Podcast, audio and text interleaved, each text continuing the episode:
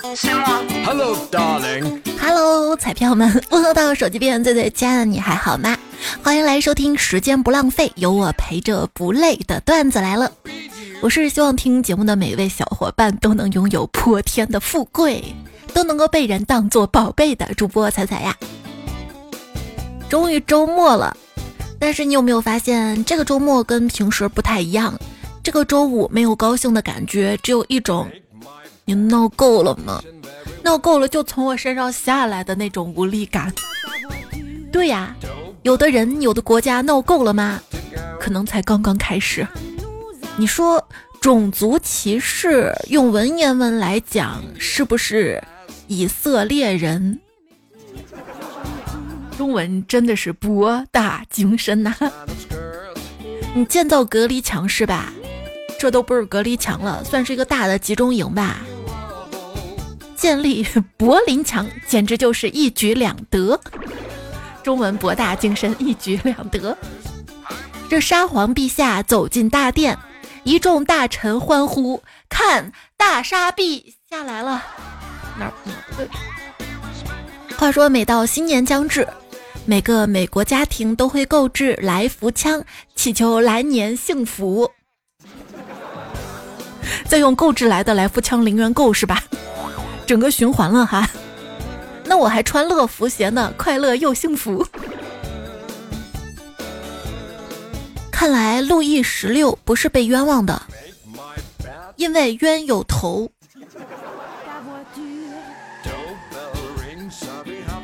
那我好冤，我好有头，头好圆，脑袋大是聪明吗？哎，你说犹太人真的是世界上最聪明的人吗？是的，因为那些做出巨大贡献的人会在死后就被人莫名其妙的发了犹太籍。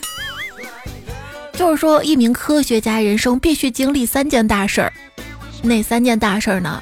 出生、死亡、成为犹太人，就啥都是你的，是吧？啊，你不能把别人好的都抢走呀！没错，我说的就是你，韩国。他对我说。Talk dirty to me，于是我只好跟他说了一些韩国体育史。一个整容技术发达的民族，总想为其干瘪的历史隆个胸。别看好多产品虽然一水的外国字儿，但我知道都是中国产的。说大人打架比的是关系，小孩打架比的是发育，国家打架比的是实力。但是咱不能因为有实力就不讲道理、不讲良知，对吧？不要再打了，我全招。老板奄奄一息的望着应聘者们，我只不过是打工人而已。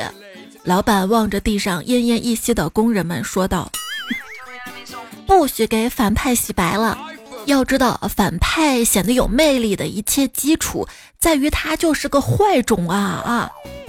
有些人太坏了啊。”在过去几年里面，你有没有亏过钱呢？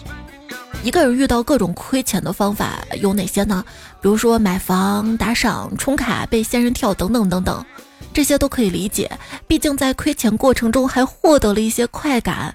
只有一种亏钱是不一样的，那就是炒股买基金亏了的，只能暗骂自己是个纯傻叉呀。你有没有花钱买过什么教训呢？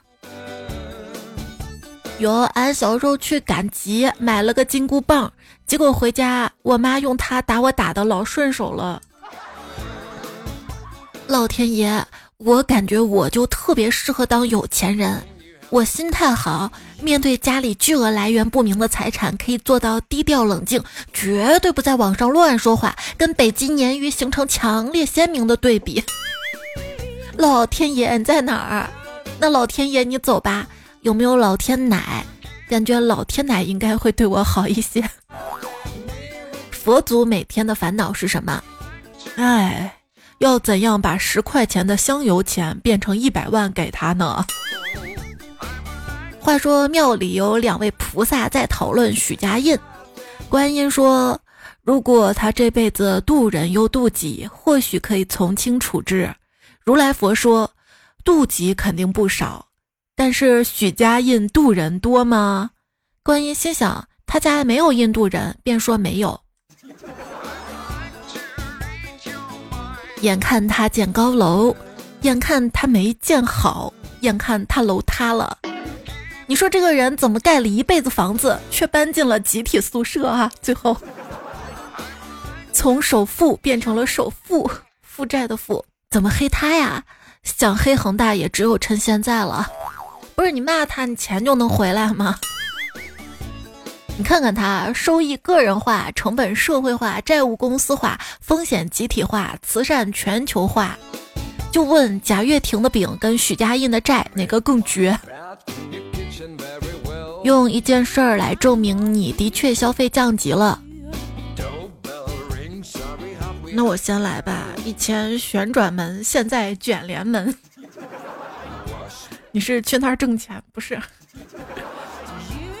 以前一个月四次小蓝裤，现在天天破洞裤衩。前年尿酸四百，现在二百，这不是变好了吗？后来我总算才明白，这能吃是福的福，是发福的福。所以你穿那个乐福鞋是发福的福，那一点都不乐了。饭只有吃下去的瞬间才能感到幸福，吃饱之后是另一种绝望，感觉自己罪大恶极。什么罪大恶极呢？喝酒醉，饭量大，肚子饿，脾气急。别人的入秋三件套：加湿器、保温杯、卫衣外套。我的入秋三件套：糖炒板栗、羊肉泡馍和烤红苕。说武汉人吃烤红薯要配个勺子，我们这儿直接烤红苕，拿那个红苕的皮儿当勺子，嘎嘎嘎啃。我的入秋三件套还有呢：感冒、咳嗽和发烧。想要的入秋三件套啊！泡脚、厚被子和大拥抱，这个都是入冬三件套了吧？你的入秋三件套是啥呢？欢迎留言区说说看啊！话说，一个很瘦很瘦的人对一个很胖很胖的人说：“如果我像你这么胖，那我一定会上吊自杀。”这个胖子对这个瘦子说：“咦，我发现你就是一条不错的绳子。”变胖很好玩，但胖并不好玩；变瘦不好玩，但瘦下来才好玩。那也不一定啊，胖乎乎的、软软的、软软的多好玩呐！那你看玩什么了呀？你要去游乐场啊？一些水上乐园不是超过一百八十斤就不让玩了吗？要减肥吗？万万没有想到，像麦当劳、可乐这些食品巨头，如今面临的最大的威胁是什么？居然是减肥药，这是因为啊，它们拥有同一种活性成分，可以模拟人体内的激素 GLP-1，减缓消化并降低食欲。你看，都降低食欲了，就不去消费这些食品了，就成了他们最大的威胁了。还说最近这个 GLP-1 类药物爆火嘛，说是被减肥耽误的宝藏药，它还治别的什么的，所以国内多家药企入局。减肥药这个板块呢就涨嘛，那 影体影影响总体的那个大盘涨嘛。告诉大家一个冷知识哈，别人能说出你最喜欢什么食物，先不要被他的用心感动，很可能是你爱吃的东西太多，他随便说一个就中了。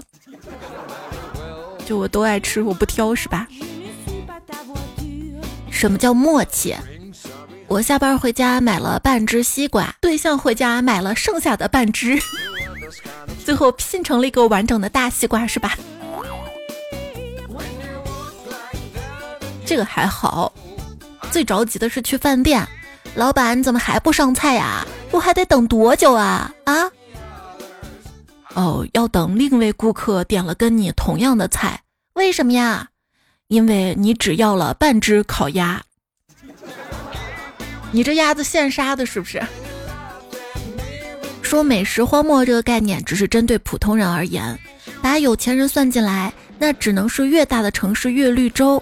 杭州和北京都是因为当地小吃跟普通人日常饮食不太行，被称作美食荒漠。要是消费不设限，北京的湘菜能比长沙还正宗，有多正宗？想去尝尝。求你了，报复我吧！我让你买房，让你贷款，让你零首付，让你随便生几个孩子，你还可以出去旅游，去山东、天津、河北都可以。不用了，都过去了，你走吧。大英雄各怀心事。这大英雄博弈考，我真的哭死。他爹成周文王，他弟成周武王，他自己成汉堡王。降压博需要降压药吗？感谢陪伴聆听，你现在收听到的节目是段子来了，喜马拉雅 APP 搜段子来了可以找到这个专辑。喜欢这个节目的小伙伴记得订阅、点赞、留言、月票，也等你参与节目哈。前两期不是分享一些野史嘛，最近又看了一个野史啊，说赵云是怎么死的，你知道吗？赵云其实是得胆囊炎死的啊。其实胆囊炎吧，说严重也不会那么严重，怎么会死呢？因为。他是谁呀？他是常山赵子龙，浑身都是胆呐！你看的是最野的屎，享受最狗屎的笑点啊！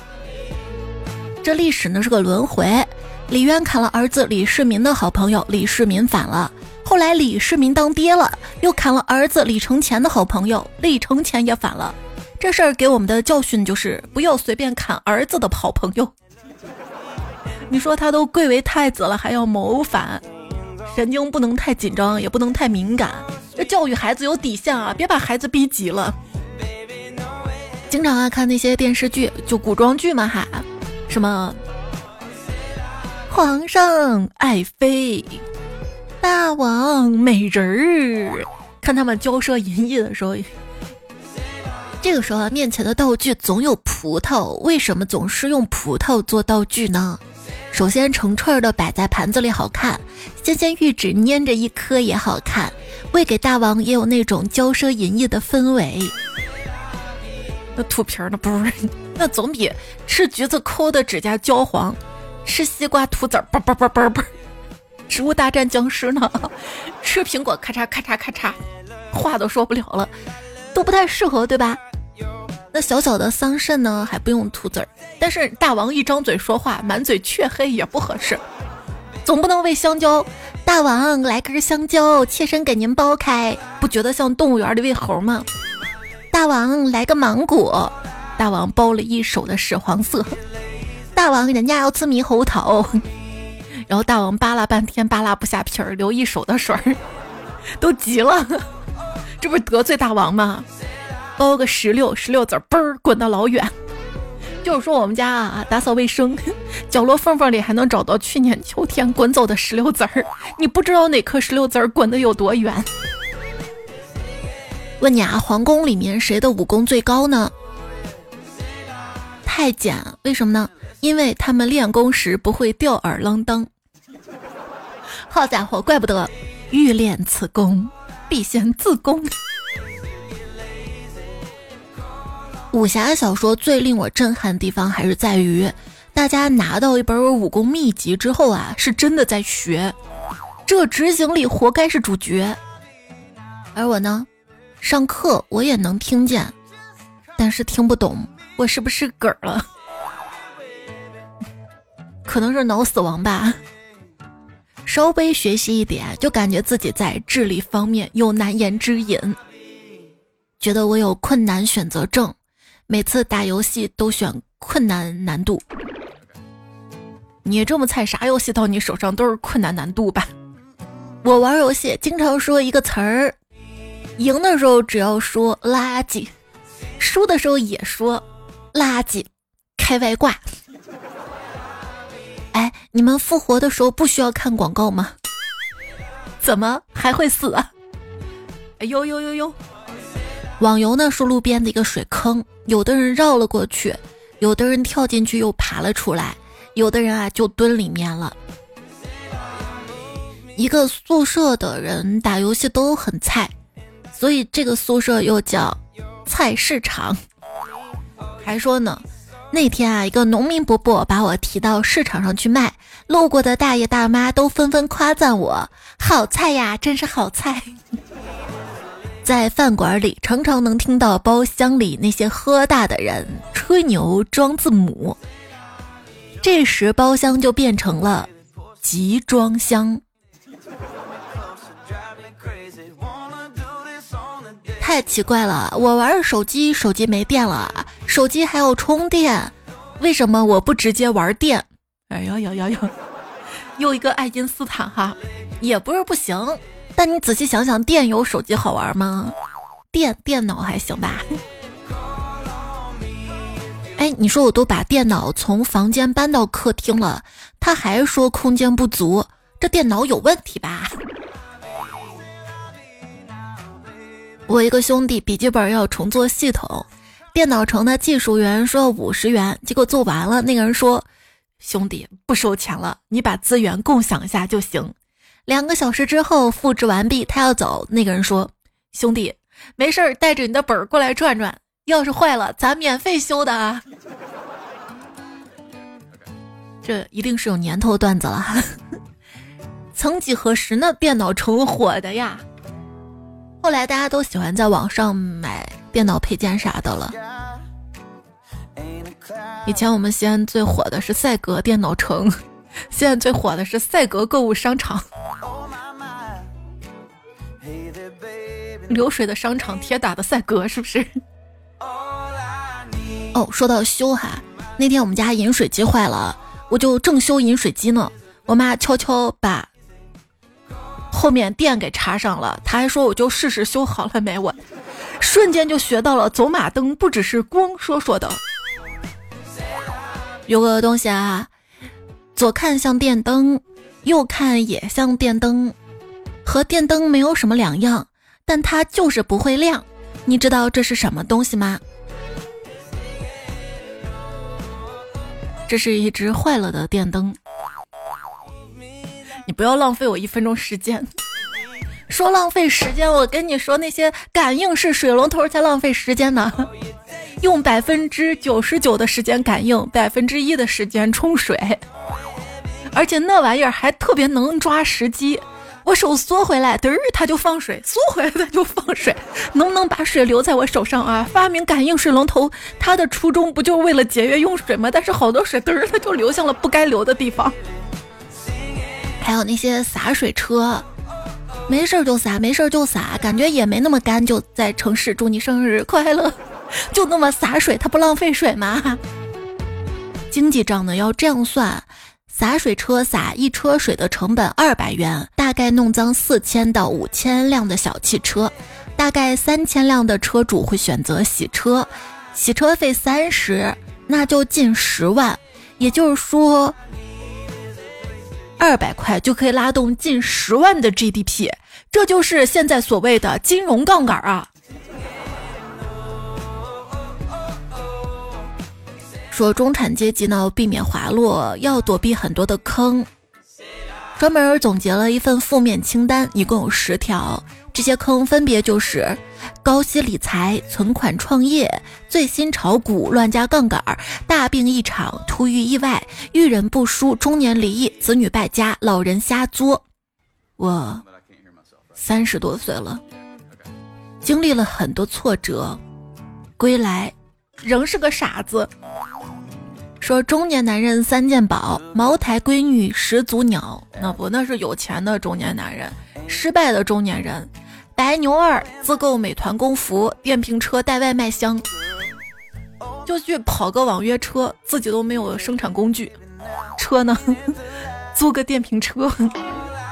哎，上有老下有小，有时候觉得上有老下有小是在形容我的外貌。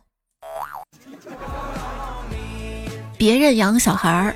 宝马、奔驰、奥迪、路虎，我养小孩儿，雅迪、爱玛、台铃、新日。哦，朋友们，跟你们说啊，六年了，摩拜单车的押金终于可以退回来了。怎么退呢？在美团 APP 搜索“美团单车”，设置押金就回来了。就是在小红书看有人分享的哈，哇，摩拜单车押金可以退回来了。叉叉的 OFO 什么时候把押金还回来？又刺痛了我。听到地铁里一个大哥聊天儿，他说：“哎，你说现在这些人，要么就卷，要么就躺平，哎，是不是有点大丈夫能屈能伸的意思？”嗯，被他这么一说，瞬间拔高了哈。岁数小的时候看《红楼梦》，觉得书里写贾家的男人不是在吃喝嫖赌，就是在欺男霸女，肯定有文学加工的成分。为了凸显封建社会权贵阶层的腐朽堕落，如今才懂，人家曹雪芹确实是写实派。《金瓶梅》中记载，有一次李瓶儿跟潘金莲聊天，瓶儿告诉莲妹。凡世间禁止的事儿，往往有利可图，但又不想跟你分羹；凡是倡导的事儿，多半有坑等你去填。好久没有看书了，工作之后，虽然精神变得贫瘠，但是物质上也毫不充裕，可以说是两败俱伤。虽然没有挣到钱，但是带来了烦恼。最近有个帖子，就是说工作真的在剥弱我们的文化体力。花束般的恋爱当中的男主小麦，原本喜欢看电影跟小说的，就之后因为工作感到疲惫不堪，最终变成了只能玩《智龙迷城》这种手游的崩溃状态。每次看到这段都让我毛骨悚然。啊，是谁天天消消乐来着？就说当我们每天工作超过八个小时的时候，就会明显感觉到我们的文化体力正在不断的削弱，理智、表达欲。和对人类的普遍同情，是今日互联网的不可能三角。大家有没有过在大半夜时候突然觉得自己该振作起来，该行动？有，但这种行动到早上就消失了，总是在大半夜做决定，然后第二天睡醒接着拜拜了。嗯，晚上我们不能这么下去了，我在你心中根本没有位置，我们给彼此时间好好考虑吧。早上早安喽！周一上班，电梯停在二十四楼一年了，怎么还不下来啊？公交车这么慢，想让老子抬着你走吗？啊，挤什么呀？我包子馅儿都被你们挤出来了。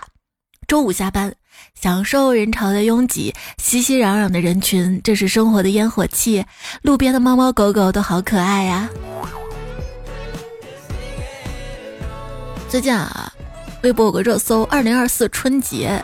休妻上班儿，上班儿休休妻，这休息就嗖儿加休休妻上八，那就比休八上七还恐怖，就是休妻上八，不行就别过年了吧？你别自己瞎猜，这还没正式公布呢。论以往调休的调性，应该会补的吧？单休也配叫休息吗？那叫喘口气儿。新时代的四大发明：调休、公摊面积、离婚冷静期。精选评论区。人生就像心电图，有起伏就证明还活着。周一去上班，看到同事小张气色特别不好，就问他出了什么事儿。谁周一气色会好呀？他说：“哎，昨天晚上我快天亮了才回家，正要脱衣服睡觉，老婆醒了，问我为什么起得这么早。”我只好又穿上衣服来上班了。每到周一，看似平静的我，任何一个小小变故足以让我崩溃。周一永远是周一，它至少是新的开始。新的开始，你不应该说的积极一点吗？新的开始哟，你周一能积极的起来吗？它至少是新的开始。周三呢是周中日。周四啊，疯狂星期四，基本上就是周五了嘛哈，也带来新的希望。而周五带来是周末，哦耶！周二呢，什么都不是。周二，周二可以是周一续。朋友们，我找到了每天节省八个小时的方法：上班要八个小时，睡觉也要八个小时。那为什么不边上班边睡觉？这样叫醒了刚好下班。你这样做试试，还有班上吗？我呀，自从吃素之后，睡眠好了很多。问我具体吃的什么素？褪黑素。吃素之后身体也好了，什么素？维生素。你能想象吗？每天上床睡觉，很快很舒服就睡着了，然后第二天醒来的时候感到休息充足，能量充足，然后你度过了愉快的一天，然后就这么循环往复，那真是梦寐以求的日子啊！凌晨三点的身体，让我无来由的呵呵呵把他叫醒吧！起来，起来，起来，尿尿，起床尿尿了。当闹钟响起十分钟的身体，让我放到前所未有的舒服，不想起。以前工作日的早上，闹钟一响就得起床，被迫开启新的一天，感觉自己好像就是闹钟的奴隶。后来我换了个想法，只要每天闹钟响之前就醒来，我就能够轻松的掌控闹钟，做清晨的霸主。我真是太聪明了！也许你听到这期节目的时候就是周日或者是周一了哈，希望也能带给你好的心情。节目留言区看到了。曾小葵他说：“彩呀，你去襄阳有没有吃桥头陈家牛肉面？来一碗。”嗯，没有。他们说去襄阳一定要吃襄阳牛肉面，但是襄阳牛肉面不是辣的吗？我带一个小朋友，小朋友他不吃辣怎么办啊？后来找到了一家刀削面，那家面馆没人儿。等我们进去之后，人就络绎不绝的来了。我们俩能忘电。沉默他说：“彩彩，你也需要赶着国庆假期出门。”不是应该说走就走就可以走的吗？还有铁马冰河也说，问一个问题啊，你一个自由职业者，为啥要赶着十一这个人神共愤、天诛地灭的日子出行？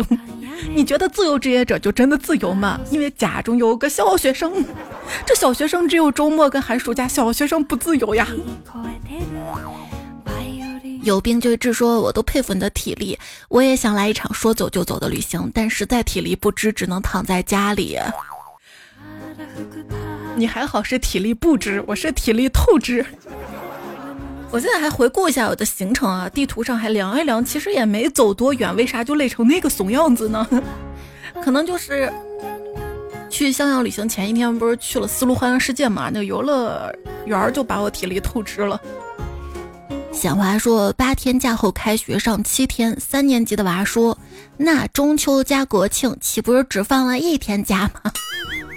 孩子，你是会算减法的。剩下的泡沫说，假期还不好过吗？啊，我掰了三天的玉米，在床上躺了五天。对，我在留言区还看到小伙伴掰玉米的哈。半辈大蒜说我是炕上过的，那羡慕极了。亚瑟潘德拉贡他说我带娃去了他外婆家，我当了八天的厨子。一家两个磊说。假期我就去了一趟西郊公园，是北京的吗？还差点被挤出来，然后天天跳绳打卡、读拼音、读单词，完了就到处吃吃吃，这还挺充实的。我就吃吃吃吃胖了，回来就跳绳，跳跳跳跳跳跳，自己都要绳了，又开始头痛了。Y B H U F，他说：“彩彩，作业好多，你工作累吗？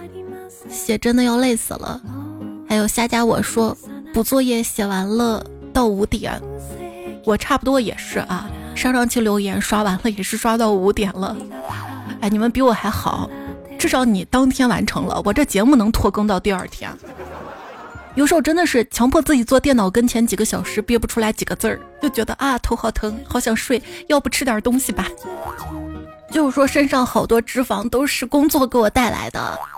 最近看到有个段子说，我发现了两种能够轻松减少甜食摄入量且不会失败的方法：一呢是减轻压力，二是减少工作。人体的奇妙之处就在于，当你压力较小的时候，你的大脑、胃或者心灵对碳水化合物的需求量就会急剧的减少。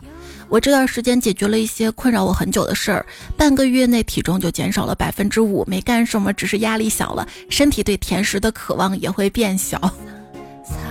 就有朋友说，是的，我提了离职的那一刻，桌上的巧克力饼干就失去了原有的光环。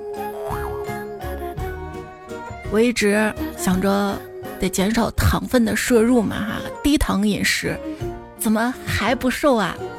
后来发现，你看你都不吃那些甜的零食了，吃什么？吃辣条，吃什么鸭脖，吃这些，那这些油多呀，油多的热量也多呀。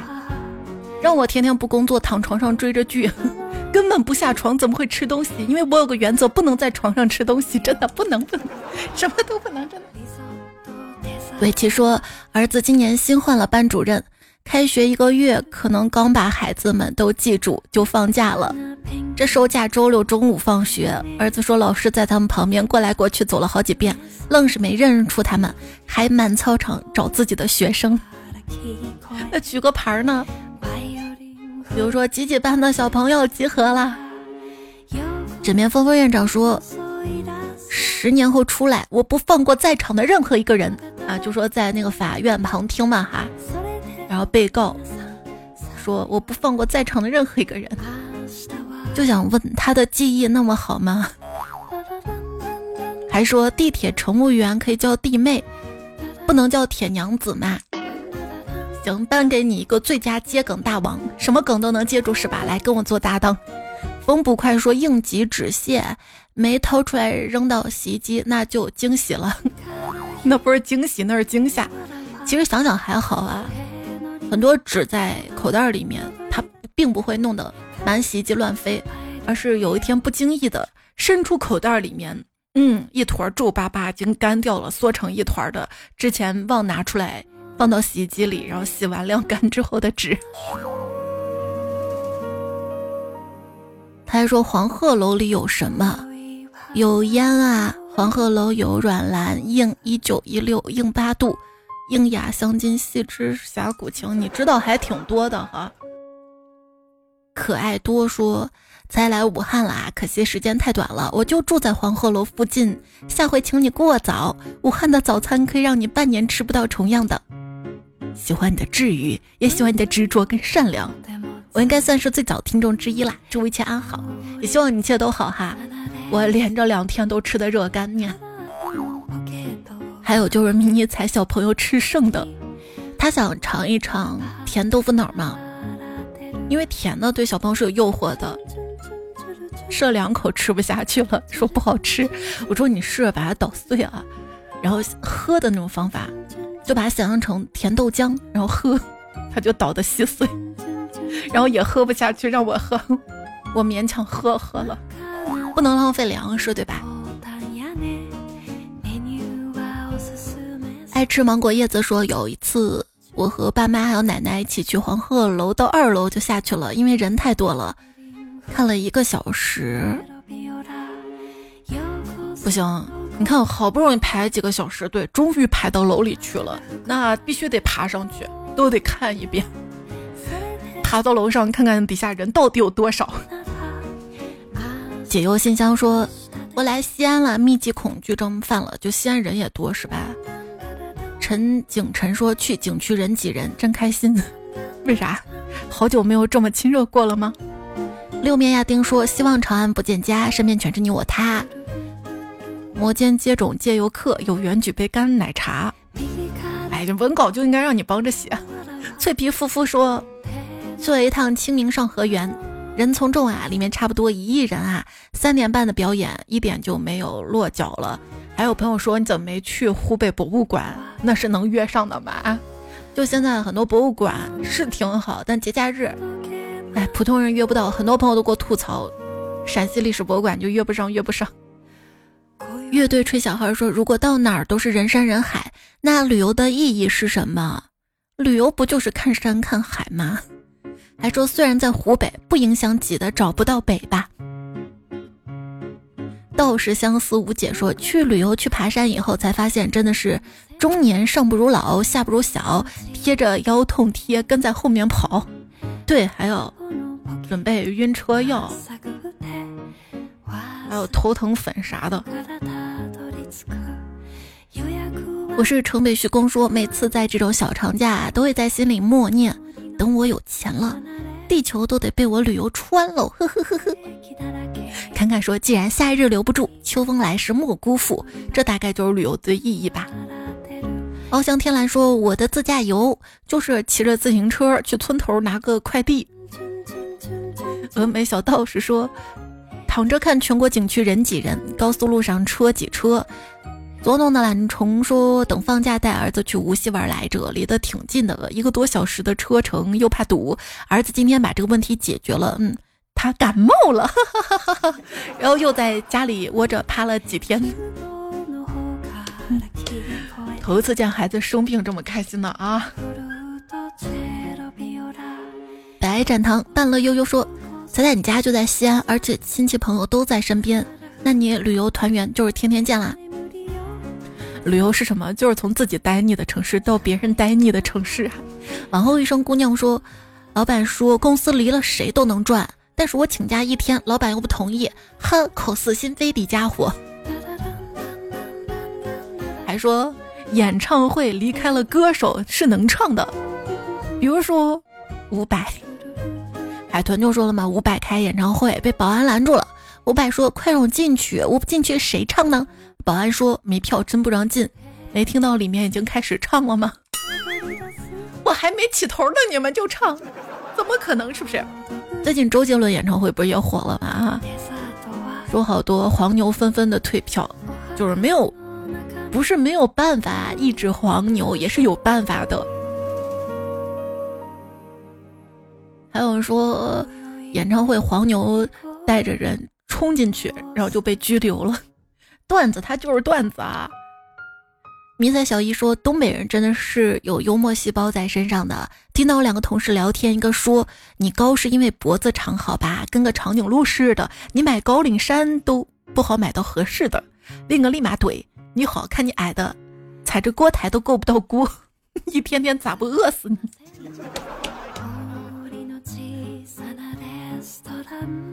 汉德帝说：“东北人配天津人，是不是可以说相声了？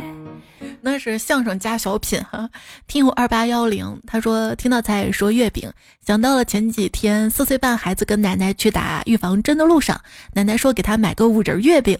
等我下班回来见到他的时候，他说奶奶骗人呢，说买五仁月饼，结果就买了一个，只有一个人够吃，妈妈都没得吃了，就以为五仁月饼是五个人吃的是吧？”不知道有啥称呼？说说句题外话，我是内蒙古人，我们这儿买月饼都是要多少斤面，你要多少斤面，卖月饼师傅就会给你烤多少斤的面，刚烤出来又香又脆，没有馅儿的哈。那我们这儿烧饼不也是吗？你看都十月中了，我们还在聊月饼。还看到好多月饼留言，大家都推荐哪儿的月饼好吃哈。我怕我现在说了之后你忘了，搁到明年的中秋前咱再读哈。遥远他说，猜猜我们凉山彝族自治州还有个彝族年，放一个星期的假呢。羊王星空喵说，六天周六天我怎么过的吗？哎，就想最近多更新呢，最近太忙了。热点新闻都追不过来了，真是几天不上网就感觉自己脱节了。先关注了什么北京年鱼，然后恒大的国内矛盾，又关注国际冲突，这冲突一天一变的。你说同一个地球，同一个家园，人类为什么要互相伤害、彼此残杀呢？海豚说：“那些杀不死我的，不如直接杀了我。”嗯，怎么杀？折磨你？等你投降啊？有些人就不明白一些简单道理哈，比如说财富如水，如果是一杯水，你可以独自享用；如果是一桶水，你可以放在家里；但如果是一条河，你要学会跟别人分享的。你要跟老虎比谁更能挨饿，那你赢定了也死定了啊！有人说我看了很多文章，都夸他们可好可好了。那你不知道，名利两个字儿总是绑在一起的。当一个人特别有钱的时候，那他就会用这个钱买自己的名声啊，就会去宣传嘛。现在人也不傻了哈，大家都变聪明了，慢慢就看清楚了，是不是？英子说：“难道最惨的不是没班上、有时间但是没钱去旅游的吗？可是有时间干啥都行啊。”团那个团说：“初到新场一彷徨，得知福利心里狂。待到发时知没我，气得跳脚与马娘。节后忽听福利到，瞬间感觉喜洋洋。”琼妈雪芬说：“中秋国庆我回家了，赶上了中秋的晚饭。不过这几天啊，村子修庙落成，吃素三天中。这也相当吃大席是吧？”就说现在很多寺庙的餐厅都火了，还有就是中医院的餐厅火了，什么酸梅汤替代了奶茶。还说二十几年前大巴是卧铺，两个位置挨的那种，哎，我看那个图是三个挨着的，还没有卫生间。我做过，后来大巴卧铺改了，不能挨在一起，每个床是分开的。我也做了几年，有卫生间，不过那味儿啊，真的要自己体会。反正我是再也不想再来一次了。是的，这几年卧铺大巴就消失了，现在很多孩子可能见都没有见过。我小时候啊，坐长途大巴。坐的最多的就是西安到咸阳火车站坐三十九路车，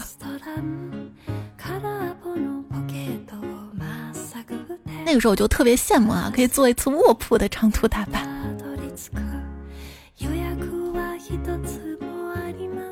主要现在也是因为高铁的普及，而且卧铺长途的话也不是很安全哈，比如那个安全带啊啥的，还有重心啊等等的原因。知音如见才说我的世界很小，小到每次来消息我就知道喜马拉雅通知签到抽奖领月票，还有才节目更新。迷彩小姨说喜马这个系统有点落后吧，昨晚更新节目，现在才给我推送，您订阅的节目有更新。有没有想过，也许喜马比较贴心，他想大半夜通知可能会吵到你啊？路边野花采采说买了，宝宝很爱吃，话说汽车哪里领（ 括号才跟甲方都看不见），就是说加十多这一期是不是？好，这期节目咱们还有个福利，在十月二十号留言点赞最高的一二名都有奖励哈，好期待呀！会花落谁家呢？矿泉水味彩彩说：“无精打采传下去，彩彩出演《战狼三》大反派了。”我跟你说，我这样真不想反派，根本反不过来。我这样就是感觉一顿好吃的就能收买的样子。看着就像个怂包是吧？漫山蓝色星光片也说点赞变成了小白兔，真好看呀！猜彩不猜彩说彩票看着没多少，但当彩票没烦恼。每天月票好几张，送给彩彩能心安。多多点赞秒看，彩彩说了算不算？多多留言变有钱，彩回答马虎眼。猜彩不猜彩不猜不猜白不猜。手机边最帅的我幺八八说每天来喜马拉雅就做一件事，看彩更新了没有？如果没有就继续。摸鱼，如果没有就听上一期，是不是？也在乱就看到了声音马爱与美的断想，阿咪了个 DJ 佛鼓励我是吧？他说才真是个有趣的姑娘，这个有趣跟姑娘两个字啊，都让我好开心呢。叮当爸说：“听到你的声音就舒服多了。”还有疯狂的男神乙贝尔小飞似梦年华留不住清风雪狼古城林海叫跑小锦懵了彩彩爱吃糖糖姗姗来迟肖帅饿啦啦啦彩小迷妹 A 黑眼圈的小拇指武神夜魔一定一战上岸的不对一定一战上岸的 TZ 辣椒叉留言都看到啦。也谢谢知音如见彩、千山人迹、彩家海豚、彼岸灯火、熊二的猫、有病绝志、黑桃 K，还有单身恶魔奴提供段子。这期节目就告一段落啦，感谢你的陪伴、聆听、守候。今夜做个好梦哟，晚安。我今天准备干一件大事儿，把地球修理修理。好了，不说了，我要拿锄头下地了。